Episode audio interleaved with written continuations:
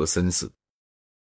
现在需要回过来讲同理智相对的本能或直觉这个主题，有必要先说一说绵延和记忆，因为伯格森对直觉的论述是以他的绵延和记忆的理论为前提的。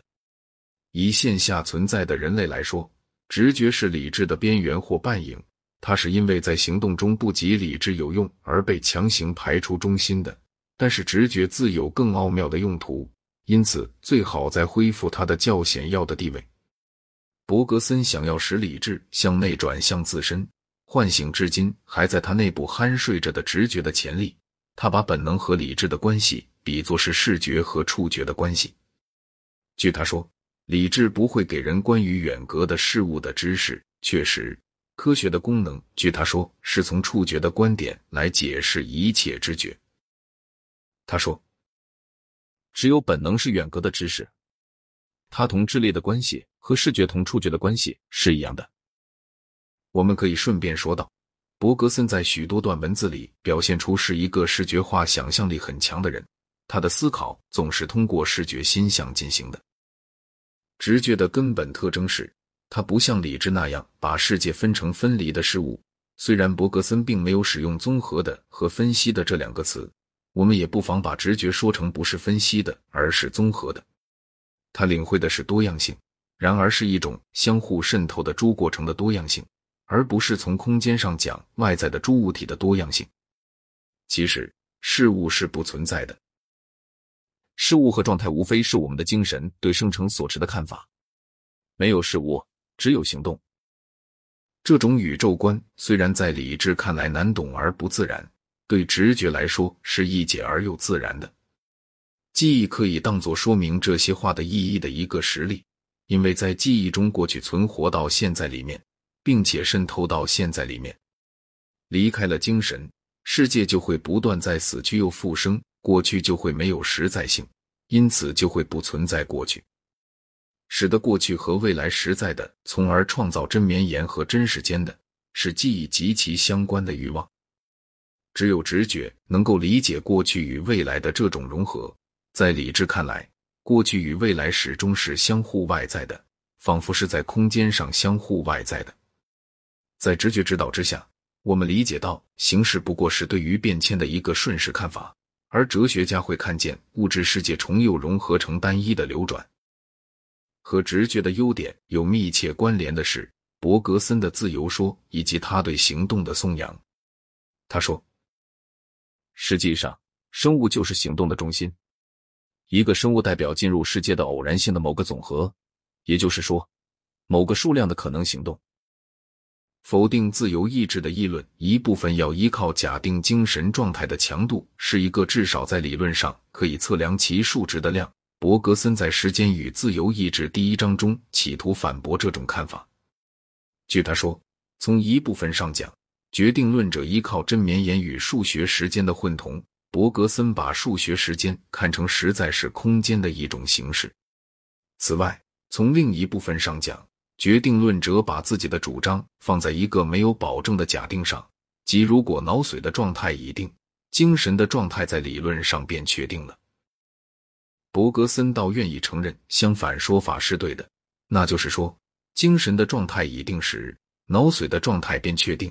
但是他把精神看得比脑髓更分化，所以他认为精神的许多不同状态可以相应于脑髓的一个状态。他断定真自由是可能有的。当我们的种种行动发自我们的全人格时，当这些行动表现全人格时，当他们和全人格有那种在艺术家与其作品之间不时见得到的难以名状的类似时，我们是自由的。在以上的概述中。我基本上尽力只讲伯格森的各种见解，而不提他为了支持这些见解而举出的理由。对于伯格森，比对于大多数哲学家容易做到这一点，因为通常他并不给自己的意见提出理由，而是依赖这些意见固有的魅力和一手极好的文笔的动人力量。他像做广告的人一样，依赖鲜明生动、变化多端的说法，依赖对许多隐晦事实的表面解释。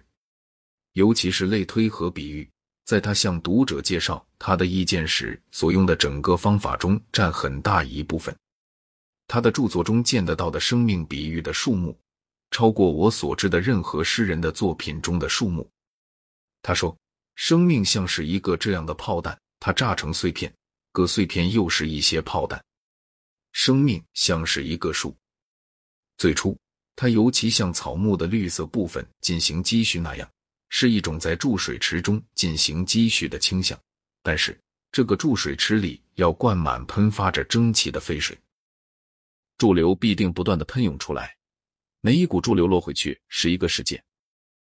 他又说，生命在其整体上显出是一个巨波，由一个中心起始向外铺展，并且几乎在它的全部周边上被阻止住，转化成震荡，只在一点上障碍被克服了，冲击力自由的通过了。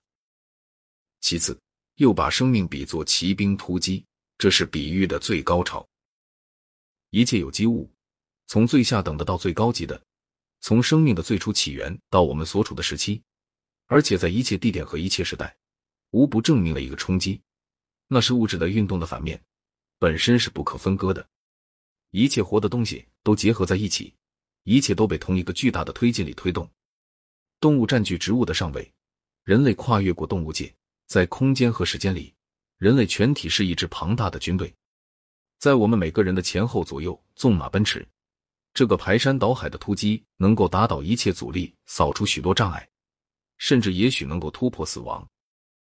但是，对这场使人类位于动物界之上的突击，一个感觉自己仅是旁观者，也许仅是不同情的旁观者的冷静评论家，会觉得沉着细心的思考同这种演习是很难相容的。他一听人对他讲，思考不过是行动的一个手段，不过是避开战场上的障碍物的冲动。他会感觉这样的见解和骑兵军官是相称的，和哲学家却不相称。因为哲学家到底是以思考为本物的。他会感觉在猛烈运动的激情与喧嚣当中，理性奏出的微弱音乐没有容留余地，没有闲暇做公平的沉思。在这种沉思中。不是通过骚乱，而是通过反映出来的宇宙之大来追求伟大。那么，他也许不禁要问：到底是否有什么理由承认这样一个动乱不定的宇宙观呢？假若我想的不错，如果他问这个问题，他会发觉，无论在宇宙中或在伯格森先生的著作中，都没有承认这种宇宙观的任何理由。